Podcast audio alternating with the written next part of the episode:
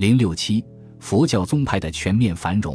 八净土宗，净土宗是专修往生阿弥陀佛净土法门的佛教流派，故名净土宗。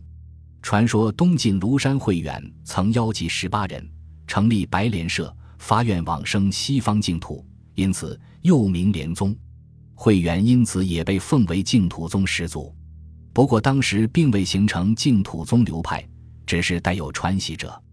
北魏谭鸾在山西玄中寺提倡净土法门，撰有《往生论著》等，依照龙树的《十住毗沙婆论》一行品，创立难行一行二道之说，宣扬世风浑浊，没有佛的帮助，靠自力解脱很困难，而凭借佛的愿力往生净土是一行道。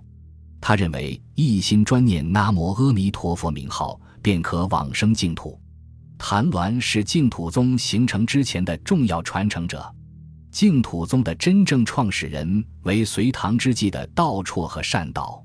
道绰原为涅槃学者，后在玄中寺见到记载谭鸾事迹的碑文而受到启发，专心修习净土法门，日诵南无阿弥陀佛七万遍。大力提倡凭借阿弥陀佛往生西方极乐世界为净土法门的唯一出路。他的弟子善导后到长安光明寺传教，撰《观无量寿经书》和《往生礼赞》等，阐述立宗的理论根据，组成了完备的理论和行仪，正式成立了净土宗。实在当时从善导教化的人不可胜数，有的敬诵《阿弥陀经》十万至五十万遍。念佛日课一万至十万声，净土信仰得到极大发展。净土宗的经典为三经一论，即《无量佛经》《观无量寿佛经》《阿弥陀经》和《往生论》。此宗重信仰而不重理论，宣扬以修持念佛行业为内因，以弥陀愿力为外缘，内外相应，往生西方极乐世界。此宗强调不一定要通达佛经，广言教程。也不一定要静坐专修，只要心愿具足，一心称号念佛，就可往生净土。念佛法门原有三种：一是称名念佛，二是观想念佛，即观佛三十二种相、八十种好；三是实相念佛，即观法身非有非无中道实相之理。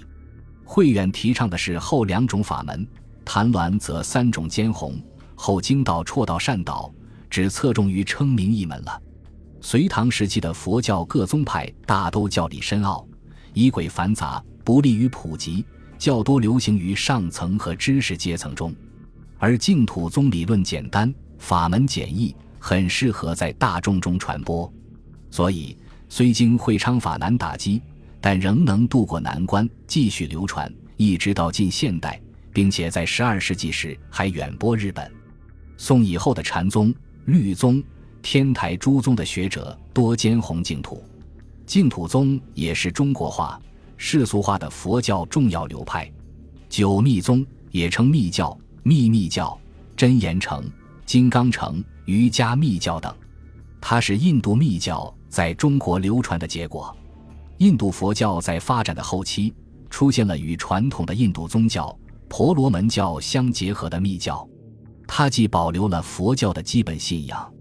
又吸收了婆罗门教的内容，其特征是主张身口以三密相应，即手结气印，口诵真言咒语，心作观想佛尊。他们认为佛祖的真言密语是不能见诸文字，广为传播的，只能对接受灌顶仪式的弟子密传，由此而与显教的诸多流派相区别。密宗是佛教诸流派中最具神秘色彩的宗派。他自称受法身佛大日如来深奥秘旨的传授，为真实言教，而真言奥秘不经灌顶，不经传授，不得任意传习及显示给别人。他以用咒语作为修习方便，仪轨极为复杂。密教经典很早就传入我国，但密宗的创立却在唐代。唐前期，中印交通发达，唐玄宗开元四年。南印度僧人善无畏带来传承印度密教胎藏界密法的《大日经》，与弟子一行一出，成为密宗的主要经典。开元八年，南印度僧人金刚智及其弟子北印度僧人不空传入《金刚经》，由不空一出，开始传习印度密教金刚界密法。后来，传习这两种秘法的善无畏、金刚指，经过彼此互相传授、融合充实，在中国创立了密宗。善无畏、金刚指和不空三人被称为开元三大师。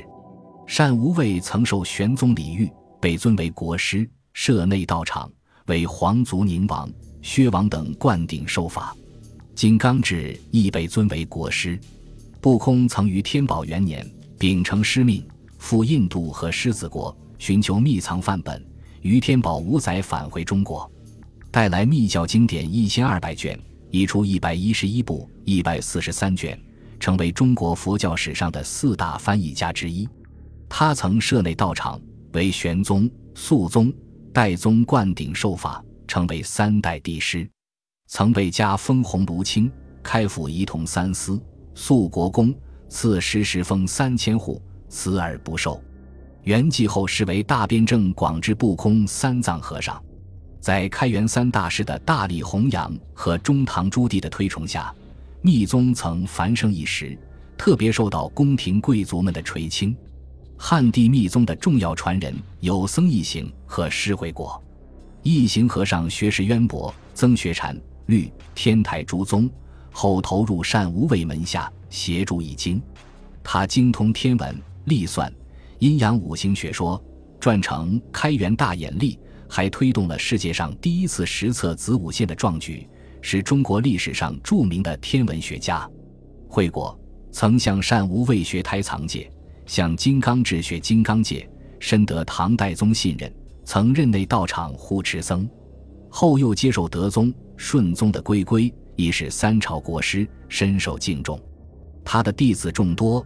有南爪哇僧辩弘、日本僧空海、义操等。后来，空海回国传播东密，义操的弟子门人传播台密，将密宗传入日本。密宗虽曾盛极一时，但其传播和修持的方式非常不利于其发展，尤其是他的修行仪式中有一种宣扬纵欲的男女双修方式，很难为汉地众家族伦理的文化相协调，所以。密宗虽然在盛唐和中唐的帝王贵族中广为流传，但在惠国死后就逐渐在汉地失传了。不过，从印度传入西藏的密教，结合当地的宗教，发展成为后来的喇嘛教。